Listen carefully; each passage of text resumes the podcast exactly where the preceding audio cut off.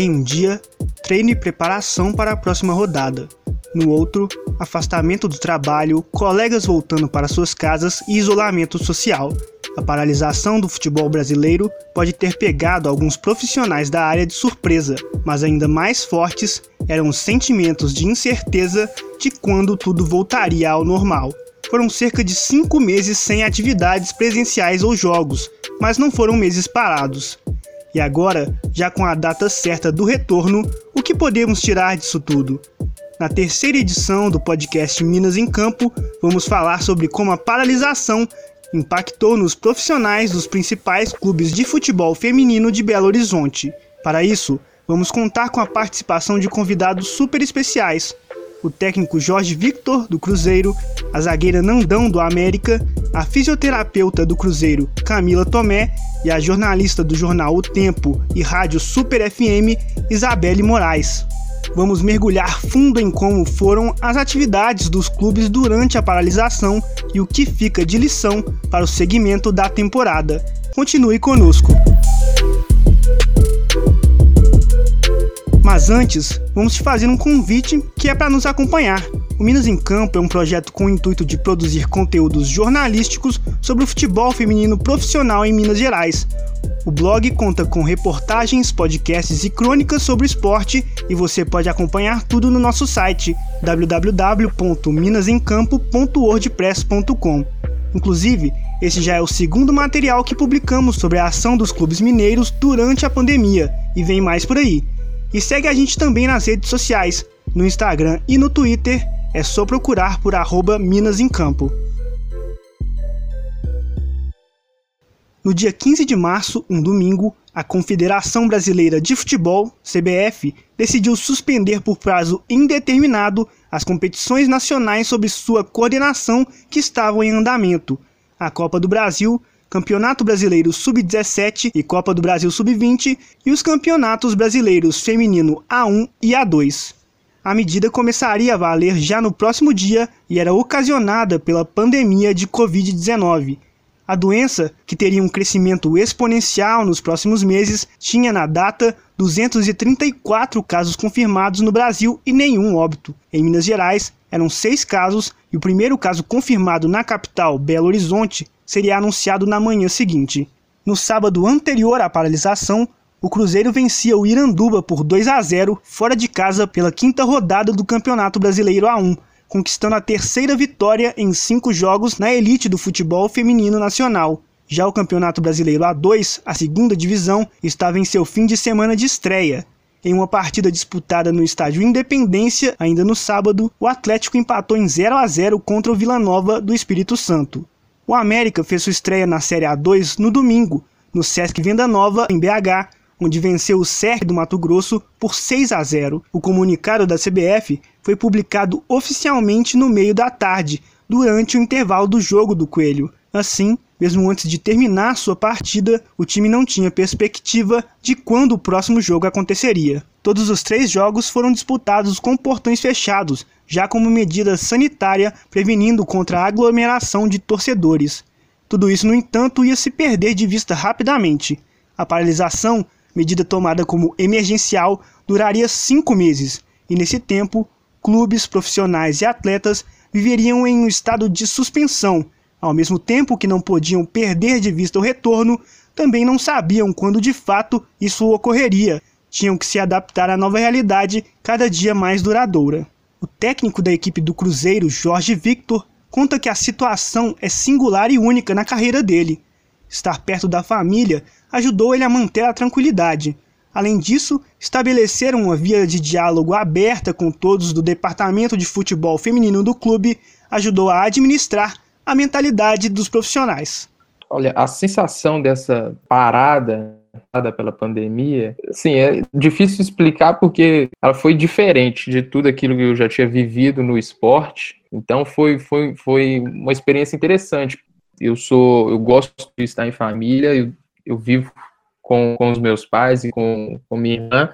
Então isso para mim contou bastante ter o auxílio deles nesse momento, assim como poder auxiliá-los Quanto a estar perto do clube, também foi, foi, foi interessante poder estar perto, porque eu de Belo Horizonte, fiquei aqui em BH durante todo esse período de pandemia. Eu pude estar presente naquilo que era necessário. Então, tudo isso, a situação de como Belo Horizonte tem caminhado durante todo esse tempo foi algo benéfico que me ajudou. Cada um teve um tipo de resposta e aí nós fomos agindo e trabalhando sempre de maneira individualizada. É, o que nós fizemos, e aí de maneira sistematizada, conversas com todas as atletas sobre todos os aspectos, sejam questões do treinamento, questões é, de vida, quando tinha possibilidade de voltar ou não, mostrando para elas a importância de não só dentro do campo, mas fora do campo durante esse momento. A zagueira Nandão do América também esteve próxima da família nesse período sem atividades presenciais. Ela conta que conseguiu manter a calma mesmo nesse período de incertezas. Para mim não teve muito efeito não, mas para algumas jogadoras do clube teve, que não são daqui. Então elas tiveram que voltar para sua cidade para passar essa fase da pandemia lá. Mas para mim não teve nenhum não, porque eu moro com a minha família, então para mim é tranquilo. É, o problema todo eu acho que é não fazer os exercícios conforme a gente estava fazendo, né? No caso, não poder sair na rua, não poder ir para alguns lugares que eu estava acostumada de ir, porque a gente tem, a gente que é atleta tem que evitar alguns tipos de coisa, né? Porque a gente passa por, por tem contato com muita gente, então nesse quesito foi um pouco complicado ficar dentro de casa. Mas tirando isso, para mim foi tranquilo. Eu não tive muito tempo com a minha família por causa de jogos e eu acabei aproveitando isso agora. A paralisação pôs uma vírgula nos jogos, mas o trabalho não foi totalmente interrompido em nenhuma das equipes mineiras. Após férias coletivas, os times tiveram que se adaptar para implementar atividades à distância. Nós não realizamos treinamentos técnicos ou táticos durante o tempo de isolamento. E nós justificamos da seguinte maneira: para realizar o treinamento técnico de maneira satisfatória, nós precisaríamos que todos os atletas tivessem um ambiente de um campo e bola para isso, coisa que não estava ao nosso alcance. O segundo ponto, no treinamento tático, nós entendemos que a, o treinamento tático exige a, um ambiente em que haja tomada de decisão do atleta similar ao que acontece no jogo. Por ser impossível realizar isso, nós então escolhemos focar nos treinamentos físicos e fazê-los com o máximo das nossas capacidades. Quando nós conversamos e ajustamos tudo com, tudo com elas, foi, foi bem tranquilo esse posicionamento nosso com elas, de que elas precisariam é, manter o físico e que não haveriam outras atividades obrigatórias. Houveram atletas que, que, que pediram para reassistir jogos nossos, outras que estudaram jogos de adversários. Isso aí variou de cada atleta, de elas entenderem que elas precisavam estar prontas tão logo elas fossem chamadas de volta, além de que o corpo é a ferramenta de trabalho delas. Então, elas precisam exercitar o corpo delas, elas precisam cuidar do corpo delas durante todo momento, seja no momento de isolamento ou durante até, até nas férias. Eu, logo que, que o campeonato paralisou, eu, junto com, com a comissão técnica, fizemos avaliações do nosso desempenho, questões técnicas e táticas, fizemos recortes de vídeo, análise de desempenho, só que com o estender da parada, nós entendemos que se fôssemos voltar, nós precisaríamos recomeçar desde o início, porque nós havíamos é, construído um trabalho em dois meses e meio. Nós ficamos cinco meses distantes. Então, dois meses e meio foi perdido cinco meses. Então, agora nós precisamos construir novamente. Nós, da comissão técnica, fizemos a avaliação do nosso modelo de jogo e construímos um material para que pudéssemos agora, quando retornamos, expor para as atletas o nosso modelo de jogo porque mesmo diante da situação que o clube, o Cruzeiro vive desde o ano passado, o departamento de futebol feminino, desde o do final do ano passado e esse ano, foi valorizado sobre diferentes aspectos, seja em questões salariais, seja em questões profissionais. Então, durante todo esse tempo, o Cruzeiro sempre ofereceu todo o auxílio, seja a nível de plano de saúde das atletas, assim como os salários estiveram em dia. A gente estava vindo de uma preparação muito forte e aí a gente fez a primeira partida. Quando, na hora que a gente achou que ia embalar de vez, aí veio a pandemia, a gente teve que parar tudo. Então, o condicionamento físico perdeu, é, aquele trabalho todo técnico, tático, é, ficou para trás. Então, assim, até que nós voltamos às aulas remotas, tal, para não perder tanto. E a gente voltou no período de maio a julho. Então isso é assim, não é a mesma coisa que o campo. Então a gente perdeu muita coisa. Então a gente está tentando correr atrás do prejuízo agora, porque ninguém imaginava que isso ia acontecer. Então a gente entrou muito embalado no campeonato, a gente entrou muito bem no campeonato e de repente essa paralisação aí. Então a gente não, não teve muita escolha. Então a gente teve que parar tudo de vez e agora em maio voltar às aulas remotas, no caso em casa, vídeo, para quando voltar ao brasileiro a gente não perder tanta coisa assim. Para mim a maior dificuldade foi eu acho que manter a alimentação mesmo, porque a gente dentro de casa a gente dá uma escorregada nisso aí. E também a preparação física, né? A gente estava é, treinando no campo e academia também. Então a academia foi um dos primeiros lugares a ser fechado. Então isso modificou muito a, a nossa rotina. E ficar treinando em casa, mesmo sem equipamento, não é muito fácil por causa dos equipamentos. A gente tem que ficar no improviso. Mas eu acabei adaptando um pouco aqui em casa, porque eu tenho um espaço grande aqui em casa. Aí eu tive que adaptar algumas coisas, é, colocar algumas regras aqui em casa para não mexer nos negócios que eu tinha feito. Aí o pessoal respeitou e ajudou bastante também. A Luísa, nossa supervisora, ela sempre deixou muito claro para a gente as coisas, o que podia ou não acontecer, sabe? Então, assim, eu fiquei bastante tranquila, porque o América deu todo o suporte para a gente. Eles suspenderam os contratos, mas a gente estava recebendo também auxílio do governo. Então, a gente recebia a parte do América junto com o auxílio do governo. Então, ele deu todo o suporte para a gente, não não deixou a gente desamparado ou corte, nada. É, ainda favoreceu a gente a parte é, psicológica por estar tá enfrentando essa pandemia dentro de casa. Então, no começo a gente ficou preocupado como seria no caso dos treinos. Acho que mais isso, é, como é que ia ficar, quando ia voltar, mas em relação a, a corte, essas coisas, o América deu todo o suporte para a gente. Durante o tempo sem atividades presenciais, o contrato de vários profissionais do América, inclusive do Departamento de Futebol Feminino, foram suspensos seguindo a medida provisória 936 de 2020, publicada pelo governo federal. Com a suspensão dos contratos, o governo ficava responsável por pagar um auxílio aos trabalhadores. Esse auxílio que a Nandão mencionou, que era complementado pelo América. O Cruzeiro também fez uso da mesma MP, mas apenas para alguns membros da comissão técnica que atualmente já estão com seus contratos reativados. A fisioterapeuta da equipe do Cruzeiro, Camila Tomé, esteve diretamente ligada com o processo dos treinamentos à distância. Para ela, esse foi um desafio grande, mas foi superado pela equipe em conjunto. Foi um desafio enorme. Nunca passamos por isso.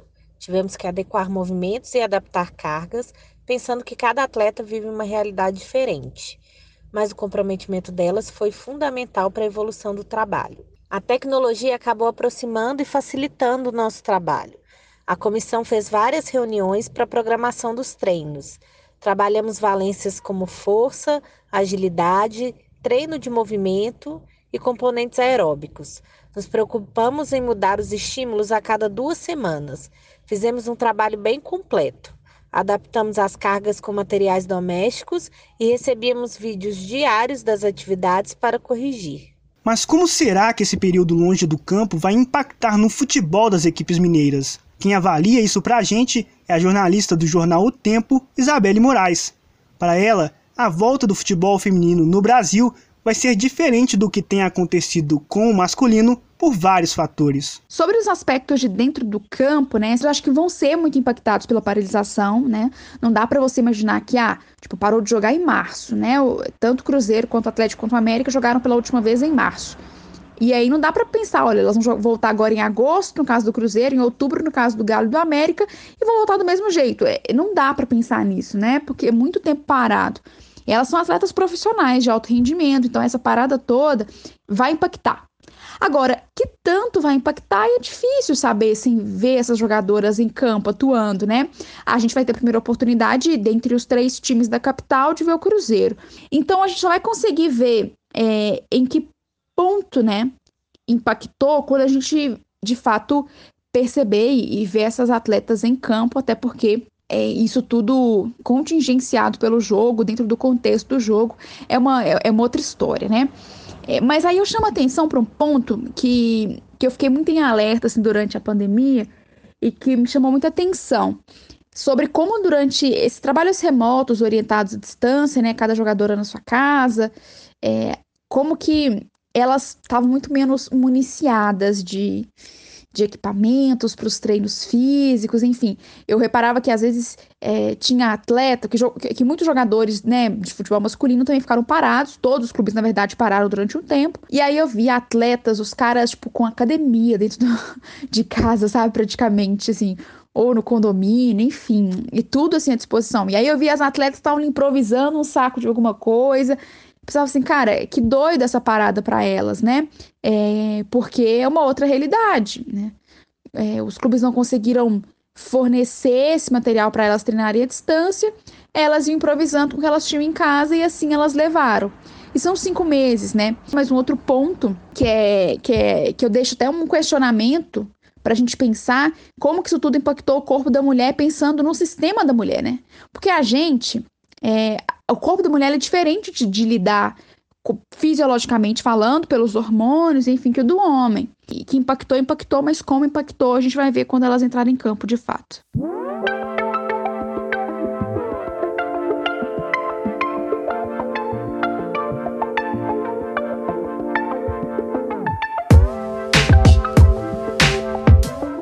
Mas acabou ou pelo menos tem data para. A CBF finalizou a paralisação e os times da Série A1 já voltaram aos gramados.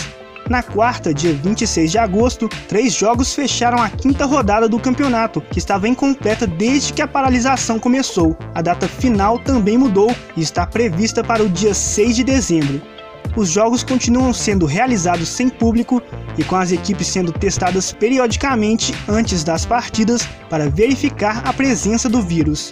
O retorno geral acontece neste sábado, dia 29 de agosto, com a sexta rodada, em que o Cruzeiro joga contra o Grêmio no Mineirão. As cabulosas retomaram os treinos presenciais desde o início de agosto e essa vai ser a primeira vez delas em um jogo no Gigante da Pampulha. Para Camila Tomé e Jorge Victor, a ansiedade é muita e as expectativas de uma retomada com o pé direito após um trabalho não esperado, mas bem planejado e executado no período à distância são as melhores possíveis. Em uma pré-temporada, existem várias atletas contratadas e elas vêm de um período de inatividade. Temos que conhecer o novo elenco e sair da inércia. Na pandemia, estávamos em um processo de atividade remota com um elenco já conhecido. Ainda vamos computar os efeitos dessa situação no decorrer da competição, mas a preparação foi bem feita e aguardamos excelentes resultados. Foi um desafio físico e psicológico, incertezas e falta de respostas por uma situação mundial que nunca vivemos, mas avalio o trabalho como positivo.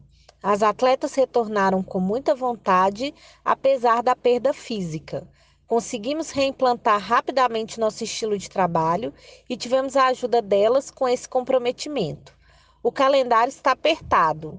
Voltamos a menos de um mês para o primeiro jogo, só com muito foco para ter uma sequência boa. Estamos satisfeitos com o elenco. Primeiro, o retorno aos trabalhos presenciais, com todas, foi uma sensação boa. Estávamos todos nós sentindo muita falta dessa vivência nossa de estar juntos e de construir nosso trabalho juntos. Então, as expectativas do campeonato, especialmente o primeiro jogo contra o Grêmio, que será no Mineirão, são gigantes, são enormes, porque, vamos dizer assim, nunca um jogo foi tão esperado quanto esse confronto contra o Grêmio, né? Tem cinco meses nós esperando ele.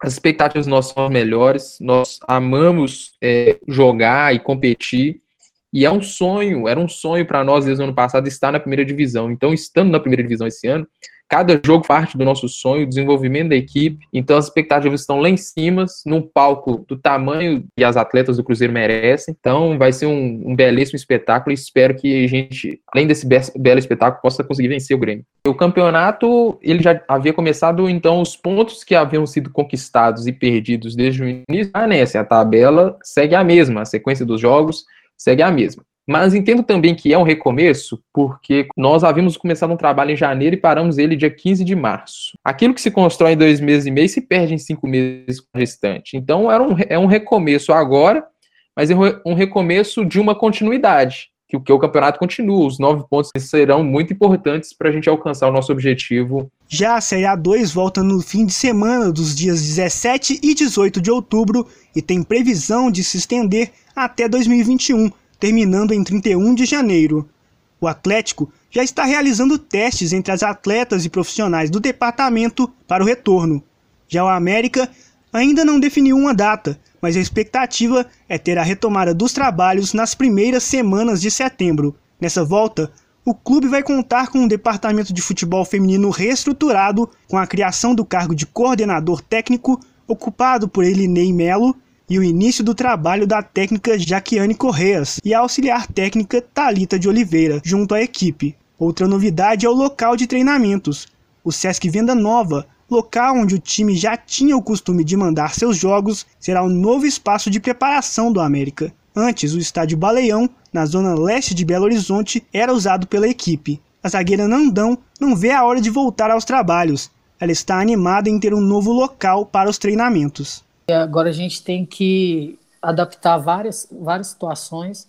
É, como eles falam hoje em dia, o novo normal. Então, assim, é, eu acho que até essa adaptação um pouco, acho que vai demorar, mas se depender da gente atleta, a gente já começa como se não tivesse nem parado, como se o jogo tivesse sido no, no ontem e hoje já tem que treinar. Então acho que é de tanta vontade e ansiedade que a gente está para voltar rápido. Então acho assim, é lógico que a gente tem as adaptações, porque e a gente sabe porque a a doutora Flávia, o pessoal está cuidando disso tudo para a gente. Então, assim, mas se depender das atletas, é como se tivesse tudo normal. Se tivesse que correr hoje para um jogo de 90 minutos, a gente corria mesmo não tanto 100% ainda. As expectativas são as melhores, porque a, a, o América passou para a gente que vai ser começo de setembro. Inclusive, a gente mudou o nosso local de trabalho, que vai ser no Sesc Venda Nova um lugar maravilhoso, com estrutura perfeita para a gente poder exercer esse novo normal aí que a gente tem que adaptar. Então, assim, as expectativas são as melhores. É local de treinamento novo.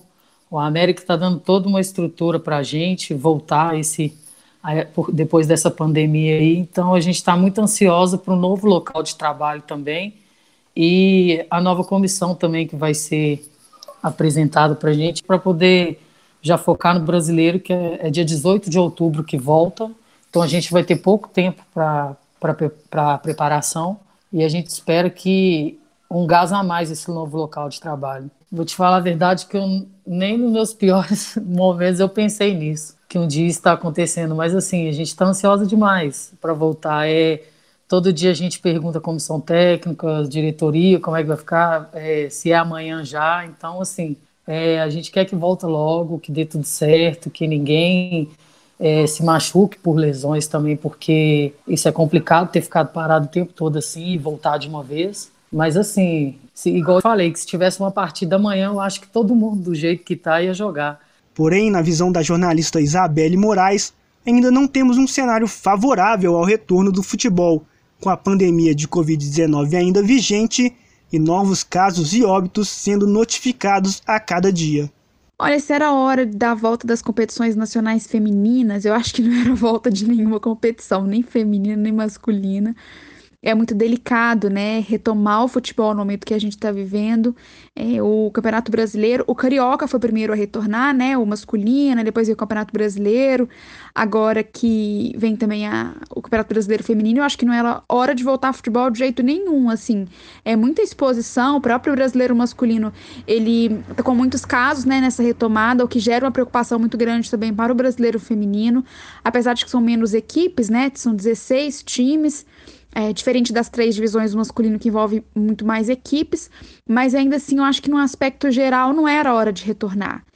Por uma questão de risco para os atletas e para as atletas, e aí eu digo é, da questão da, de, de contaminar mesmo, né, com o coronavírus.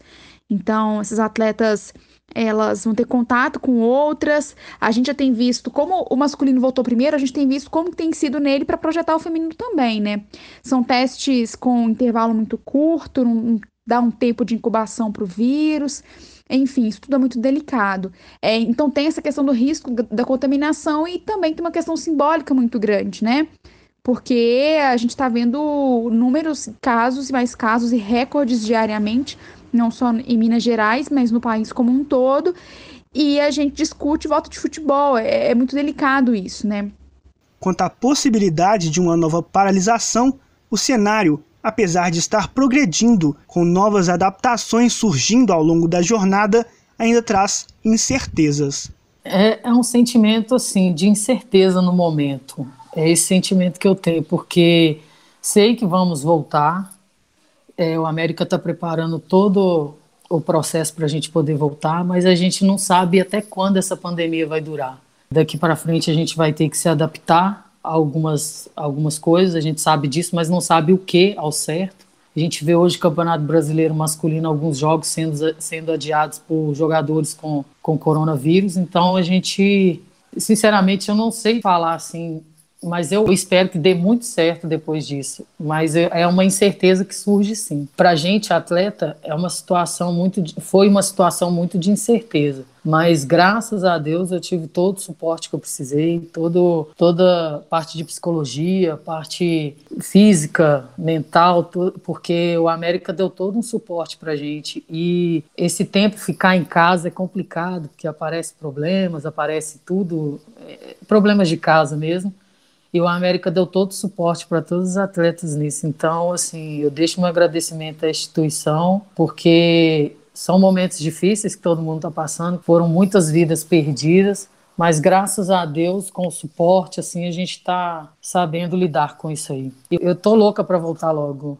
É o que eu amo fazer, é o que eu nasci para fazer, então eu não me vejo sem não eu não temo uma nova paralisação. E isso baseado naquilo, nos momentos já que eu, que eu tive a oportunidade de participar de reuniões, quanto dos protocolos para o retorno da competição. Na CBF eu vejo que tem tido um posicionamento muito assertivo de ter um protocolo, mas mediante as falhas ou a, a, problemas que ele pode ocorrer, já mudar esse protocolo, já procurar outro caminho. Assim também, tomando cuidados para que a gente possa não se infectar. Então, as atletas estão alojadas, nós da comissão estamos cada um na sua casa, mas tomando os devidos cuidados, porque sabemos que essa pandemia é uma coisa muito séria, esse vírus é um vírus muito perigoso, mas com o devido cuidado, nós conseguimos é, minimizar muito as possibilidades de infecção. Da minha visão, é, foi um momento que, diante de toda essa dificuldade, foi uma oportunidade para avaliar de maneira muito pormenorizada todo o processo do time do desenvolvimento da equipe, do clube, de tudo que estava acontecendo. Então, foi uma oportunidade de realizar tudo isso de crescimento pessoal. Quanto às atletas e o staff, foi um momento principalmente de, de valorizar o nosso trabalho, o ambiente de trabalho, as relações que nós temos no nosso ambiente. Quando nós estivemos longe do nosso ambiente, o quanto que ele é valioso, o quanto que ele nos faz bem, não só a nível da nossa profissão, mas também a nível pessoal, do quanto sadio e, e, e um ambiente que nos potencializa, ele é. Cinco meses de paralisação depois, os projetos de futebol feminino de América, Atlético e Cruzeiro com certeza passaram por transformações.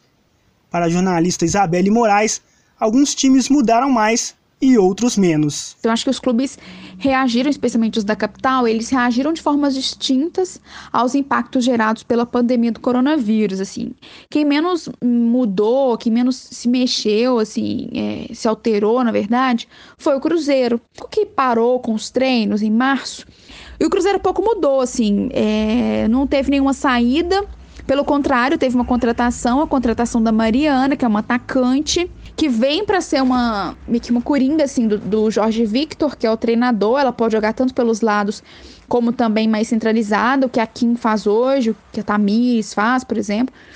Mas o Cruzeiro não, não teve muita mudança, não.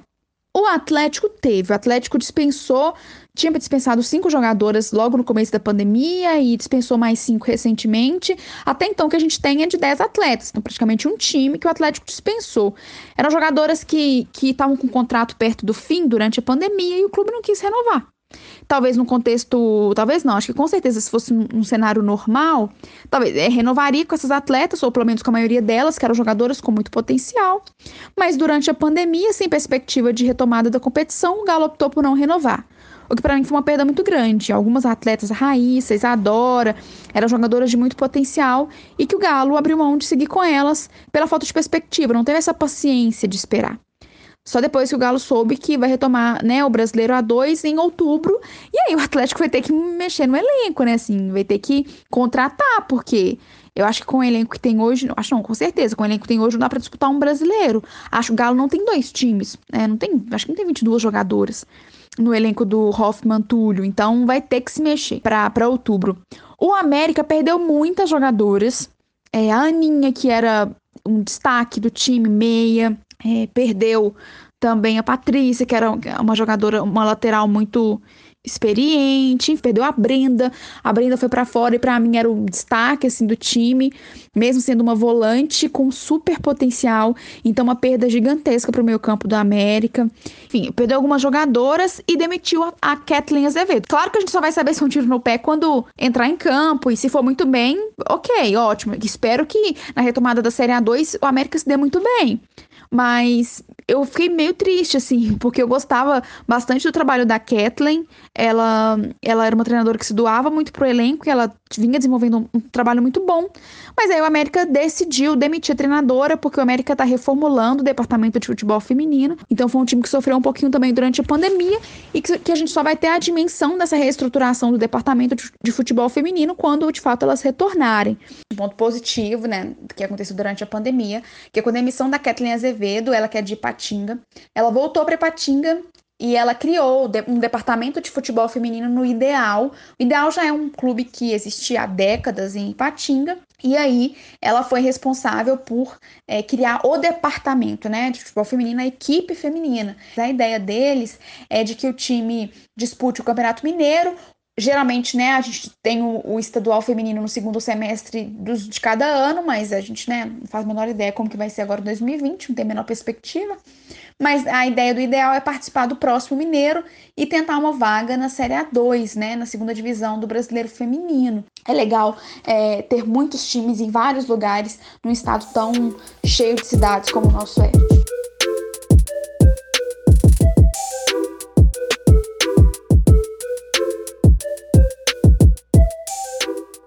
E esse foi o terceiro episódio do podcast Minas em Campo, em que falamos como refletiu nos profissionais o período de paralisação ocasionado pela pandemia de Covid-19 em 2020.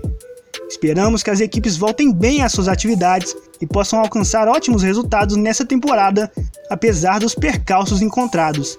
Agradecimento especial aos nossos participantes que tiveram a gentileza e disponibilidade de conversar com a gente técnico Jorge Vitor e a fisioterapeuta Camila Tomé, do Cruzeiro, a atleta Nandão, do América e a jornalista Isabelle Moraes.